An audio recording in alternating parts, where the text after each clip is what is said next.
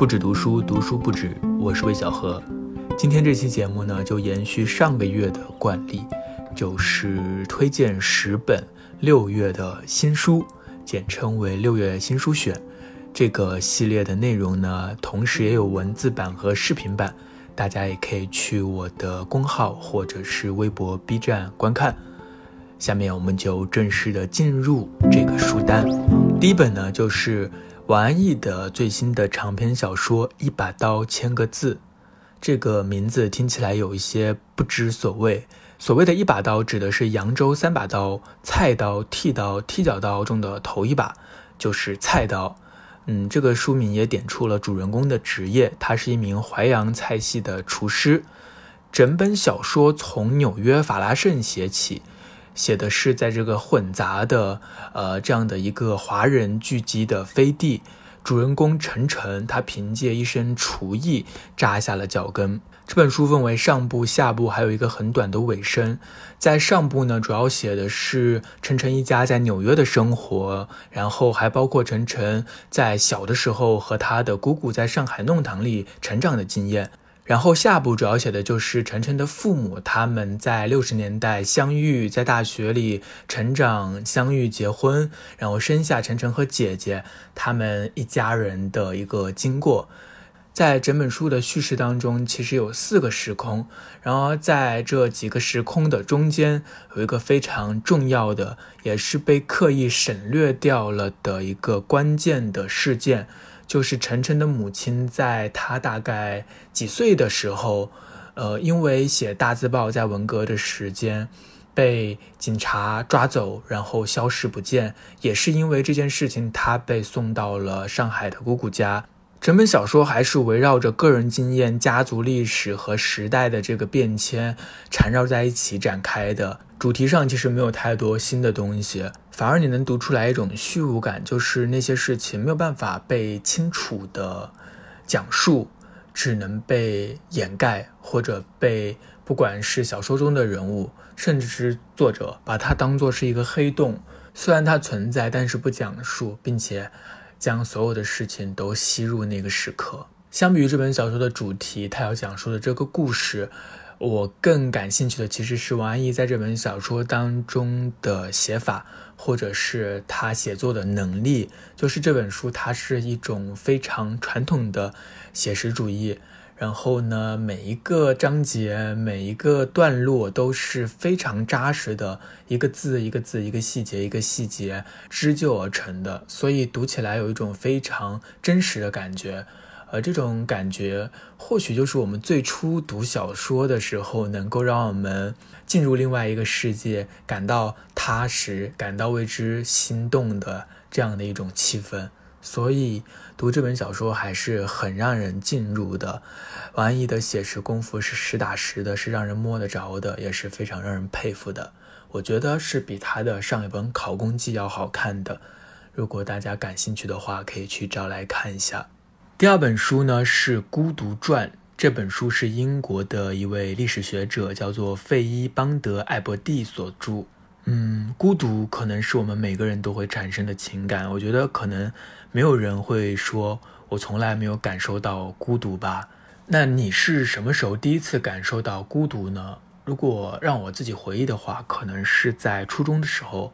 那个时候。我的父母在外面打工，然后我从外婆家搬到了奶奶家，然后进入了一个新的学校上学。不管是在家庭内部还是在学校里，都有一种被隔离的感觉，有一种被抛弃、被仇视的这种感觉。所以那是一个非常孤立无援的时候，也是我的整个成长经验当中最灰暗的时刻。那个时刻当然是非常非常孤独的。在这本书当中，作者引用了瑞典的拉尔斯·安德松教授对孤独的定义。他说：“当一个人感到与他人疏离、遭受误解，或被他人拒绝，或者缺乏适当的社交伙伴来开展他期待的活动，尤其是那些能够提供社会融合感和情感亲密机会的活动时，他所表现出的一种持久的情感困扰。”作者接着指出，孤独是一种意识和认知层面上的疏离感。是一种与他者相隔离的社会分离感，孤独是一种情感上的匮乏。并且孤独并不仅仅是单一的一种情感状态，而更多的时候是一种情感集群，其中可能混杂了包括愤怒。怨恨、悲伤、嫉妒、羞耻、自怜等等这样的情绪，我想可能不仅仅是我，我们每个人可能都或多或少的体味过孤独。有些人的孤独可能是暂时的，很快就会从这种疏离感当中走出来；有些人的孤独可能是更久远的，成为生活中的一种底色。那么，人向来孤独吗？作者的答案是不是这样的？他认为，现代意义上的孤独出现于一八零零年前后。也就是说，孤独是十九世纪的产物，是科学、哲学和工业革命之后的产物。换句话说，它是现代化的副产品，是人类的现代困境。作者在这本书当中梳理了孤独被发明的历史，他考察了爱情小说当中的孤独，考察了我们现代社会当中人依赖于社交网络所造成的孤独，考察了在这个老龄化的社会当中老年人的那种无法摆脱的孤独。总而言之，就像很多很多的关于现代性的书籍当中提到的，随着工业革命，随着上帝已死，随着呃人们和这个宗教的纽带的切断，人们和家庭的纽带的切断，随着个人主义的传播，人变成了孤立无援的个人。再加上现在的社会当中，社会达尔文主义鼓吹人们竞争，包括消费主义，让大家无尽的消费，好像只有消费才是走向幸福的唯一途径。在这一切一切的因素之下，个人人是切断了所有的联系，所以他是不得不感受到孤独，而这就是所谓现代性的孤独，我们每个人都能够体会到，特别是在大城市里生活的人。那么有什么办法能够抗拒孤独吗？好像也没有什么特别好的办法。作者提到了一些小小的建议，比如说你可以去参加一些能够触碰到他人的活动，像跳舞啊、游泳啊，呃，通过这种人和人之间的接触，其实是能够缓解孤独的。包括洗一个热水澡，或者是去跑步流汗。或者是和你的宠物接触，有研究显示，你抚摸宠物的时候能够缓解你的情绪。另外呢，我觉得唯一能够抗拒孤独的，可能就是有意义的连接。孤独归根到底是一种匮乏，情感的匮乏，意义的匮乏。我们在体验和爱与被爱之间，我们在各种的行动之间体会到自己的意义。显然，即使那时我们是孤身一人的，也许也不会感到孤独。当然，孤独是一体两面的，也有积极的孤独和消极的孤独。呃，我觉得我们肯定无法摆脱孤独了，在我们这个现代社会当中，而我们必须要学会的就是如何和孤独相处。如果说有什么具体可行的办法能够让我们学会和孤独相处的话，我觉得最简单有效的一条就是阅读。通过阅读，你必须独处，然后你同时也在和书中的人物和作者对话，你在思考。这个过程其实可以锻炼你独处的能力，也可以让你能够更好的享受孤独。那么下面一本书呢是小时候，这是桑格格的第一本书，首次出版于二零零七年。我在那个时候就读过了，当时我还在读高中。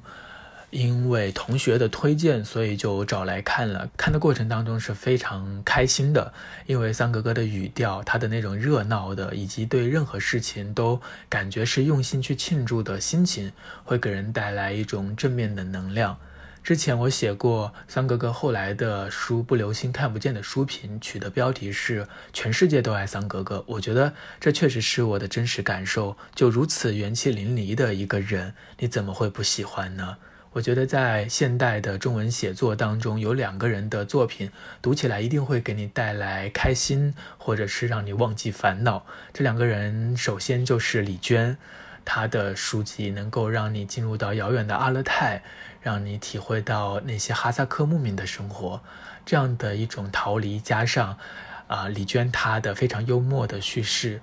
能够给你带去非常开心的感受。另外就是桑格格。他可以发现日常生活中非常小的事情，但依然能够看到其中的乐趣。我觉得他们都是闪闪发光的人，他们的书也都非常好看。这么多年过去了，小时候终于再版了，所以如果你喜欢、感兴趣的话，也可以去找来看一下。我是看了这个新书的后记才知道，原来这本书写作的时间是在零几年、零四年左右，也就是所谓的论坛时代和博客时代。现在回想那个时代，我大概参与过其中的一点点。那个时候我经常订阅王晓峰的博客，叫做“不许联想”，也会看其他人的博客。确实，在那个时候，好像每个人的表达都会更安静，然后更纯粹一些。但是我确实没有经历过像他们总是说到的那种沟通氛围特别好的论坛时代，也是蛮可惜的。好，下面一本书呢是《脱缰之马》，这本书的作者是朱越，他是豆瓣的秃顶会会长，也是图书编辑。后浪文学就是由他主持的，另外他也是小说家。之前我推荐过他的小说集《说不之乱》。如果你看过我的第一季的不止读书的这个视频栏目的话，推荐了很多华语文学作家，其中就包括朱越老师的这本《说不之乱》，非常非常有趣的一本书。他的小说呢和很多的写实主义的小说都不一样，就像他自己说的，他的小说是没有任何惊世的企图。不试图指导人，也没有什么深言大义，也没有什么道德教训，而是充满了很多游戏感和想象力，就是一个接一个的惊人的想象力的爆炸，让你一个小说一个小说的看过去，是非常纯粹的、没有目的的想象。这种想象看起来是非常过瘾的。在这本新书当中，依然是他的一个短篇小说集。我常常读到“雾”这个字，就是雾霭重重的雾，也是迷雾的雾。字里行间，你可以感受到一种中国志怪小说的味道，当然，同时还有他，嗯，就像被别人称呼为中国博尔赫斯式的那种悬想。总之，是一个可以打开你的各种脑洞的小说，一种非常独特的阅读体验。它的封面设计我非常喜欢，有种复古的调调，一种我也说不上来的奇异的感觉，所以也非常推荐大家去找这本《脱缰之马》来看。好的，下面一本书是关于电影的一本书，叫做《电影的口音》，副标题是贾樟柯谈贾樟柯，内容是白瑞文对贾樟柯的对谈。白瑞文是一名专门研究中国当代电影的美国学者，出版过不少关于中国电影的书籍，也许大家都读过他对侯孝贤的访谈，也有一本书叫《竹海时光》。我想，如果你对贾樟柯感兴趣的话，可能这本书是非常值得一读的，因为基本上在这本书当中，贾导对他的每一部电影都做了回顾和分享，可以配合着他的电影一起看。另外呢，我觉得这本书的前言也写得很好，就白瑞文他梳理了整个从一九四九年之后的中国电影的发展史，所以能够让你对中国电影有一个更加有概览式的了解。不过呢，由于这本书里的访谈不是一次完成的，而是在很多个地方完成，而且面向公众，所以这书里的内容也有很多重复的地方，呃，需要大家自己去取舍。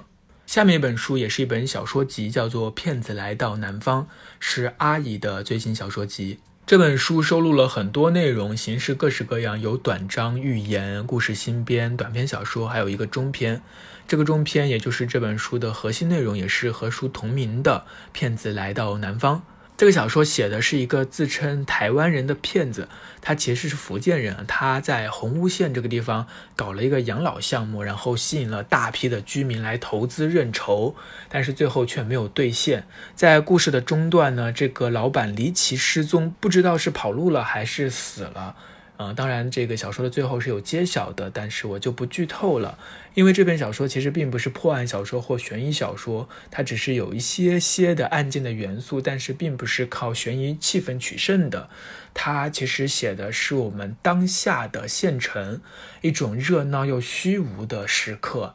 整本小说的叙事是非常顺畅的，然后也非常的真实、讽刺，还有一些荒诞的效果，读起来就会想要一口气读完，是非常好读的一本书。在今天写我们当代这个时刻的小说其实是并不多的，而阿乙对于这个县城的描写、这个县城的把握，我觉得是非常生动的。如果你在县城生活过的话，一定会有一种熟悉感。所以，不论你有没有看过《阿姨》这本书，都可以去找来读一下。好，下面一本书呢是《季风吹拂的土地》，副标题是《现代东南亚的碎裂与重生》。顾名思义，这是一本关于东南亚的历史与现状的书。作者迈克尔·瓦迪裘提斯是一名英国记者，他在毕业之后呢，在七十年代末就到了东南亚，像印尼啊、马来西亚、泰国这些地方，他都居住过，在东南亚生活了将近四十年，一直在做记者。说起东南亚，除了旅游，我们可能不会经常想到这片土地啊。这些年，东南亚的经济发展是十分迅猛的，但同时这里的政治现状依然纠缠不清，王权、独裁政府、自私的精英阶层，然后它各式各样的宗教，让东南亚显得十分的混乱。直到现在，很多地区仍然是冲突不断，比如说前段时间的缅甸。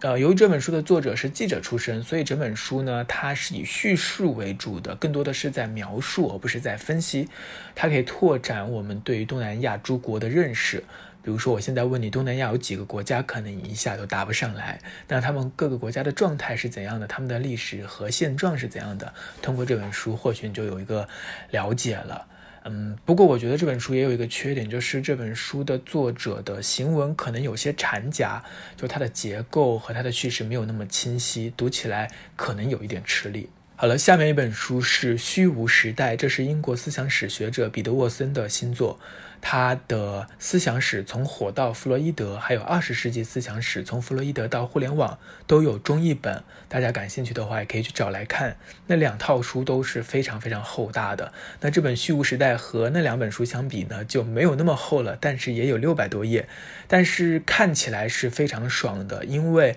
和前面提到的关于东南亚的书不一样，这本书它的整个结构是按照时间线索来排列的。几乎上就是回顾了从尼采宣告上帝已死的十九世纪末开始，到整个二十世纪，以及到我们现在二十一世纪一个多世纪以来，西方思想界对于人生意义啊这样的大问题的回应，涉及的领域涵盖了哲学、文学、艺术、科学各个方面。通过这本书，我们可以通览式的走过一百多年的思想史，去理清一个思潮变化和更替的脉络。我想跟着作者走了一遍这样的一个思想历程，对我们了解上个世纪到现在的一个思潮变迁还是非常有帮助的。下面一本书是《生命的探问》，这是弗兰克尔的一本书，也是出版过的，这也是再版。弗兰克是一名心理学家，他是犹太人，在二战期间呢，他的家人除了一个妹妹之外，所有家人都被关进了集中营。几年之后，他也是家里唯一一个幸存者，也是孤独的幸存者。但是他出来之后，并没有被打垮，而是在战后创立了意义疗法，被称为继弗洛伊德的心理分析、阿勒德的个体心理学之后，维也纳的第三心理治疗学派。在弗兰克尔看来，生命是一种责任，是一种巨大的任务。他觉得我们永远都有自由意志，永远都可以创造意义，而这也是生命的价值所在。他在书中提到了实现人生意义的三种途径：第一是做事、行动、创造；第二是体验，像体验自然、体验艺术或者爱与被爱；第三是发现不可改变的、注定的、不可避免的人生限制的价值，并主动适应限制，做出反应，接受命运。第一点和第二点还比较好理解啊。我们都是在做事和行动中体会到自己的价值和意义的。另外，我们也会在艺术的体验当中，在爱的呃沐浴当中感受到人生的价值。那第三点其实是我们现代人不太能够理解的，就是他说他的意思其实就是，当我们面对挫折，即使是非常悲痛、悲惨的挫折，我们仍然可以接受它，然后同时。不要放弃，做出反馈，创造意义和价值，这是非常难的一件事情。但是他觉得痛苦也是人生的一部分，因为他自己的经历使得他的这些话有了更深更重的分量。特别是现在在我们这个时代，一切都是轻飘飘的，读这本书或许能够给我们这些掏空了的现代生活一些重量。而这些重量恰恰是我们所缺少的。这本书其实是由弗兰克在战后的几场演讲组成的。整本书很薄，所以读起来是一点都不复杂、不困难的。但是也许能够给你的内心带来一些激荡。最后一本书是《乡下人》，副标题是《沈从文与近代中国》。可以从题目中看出，这是一本关于沈从文的书。不过，这本书和张信教授沈从文的前半生、沈从文的后半生都不同。这本书不仅是关于沈从文的传记，也是通过沈从文来进入近代中国的记忆。比较特别的是，作者孙德鹏他并不是文学研究者，而是西南政法大学的副教授。所以说，他并不是一个文学研究者，关于为现代的文学大师的研究，而是一个法学专家对于沈从文的研究。这本书的关键词呢，就是书名的“乡下人”，这也是沈从文自己总是这样称呼自己的一个称谓。他确实是一个乡下人，这也是他的一种事业。他小时候呢，在湘西长大，其实呃也没有读多少书书。很小的时候就去当兵了，然后当着当着，他觉得可能靠读书可以做一点事情为中国，所以就去了北京，然后在北京靠着一支笔，成为了现代中国文学史上。呃，非常重要的一个人物。他刚刚去北京的时候，连标点符号都是现学的，然后他要面临很多具体的困难。他要在大城市立足，他要在城市里呃找到自己的位置。如果我们从这个视角来看的话，其实他是第一代的北漂，就和我们现代的很多年轻人是有非常深刻的共鸣的。所以在这本书当中，不仅是去研究沈从文的文学成就，也是从沈从文身上去折射，看到整个时代的变化，看到整个近代的中国。另外，我觉得作者文笔也非常好，非常值得一看。好了，以上就是这一期的新书选，介绍了十本书，不知道有没有你感兴趣的？如果你有感兴趣的书的话，也可以把书名在评论区打出来，让我看到。另外，关于这些书的一些详细的文章，我也会写一些在公号当中，大家感兴趣的话也可以去看一下。那么这期的节目就到这里进入尾声了。现在已经是七月份了，不知道大家在新的一个月有没有什么计划？不管是读书计划还是其他计划，都可以在评论区和我分享。那我们下周再见，拜拜。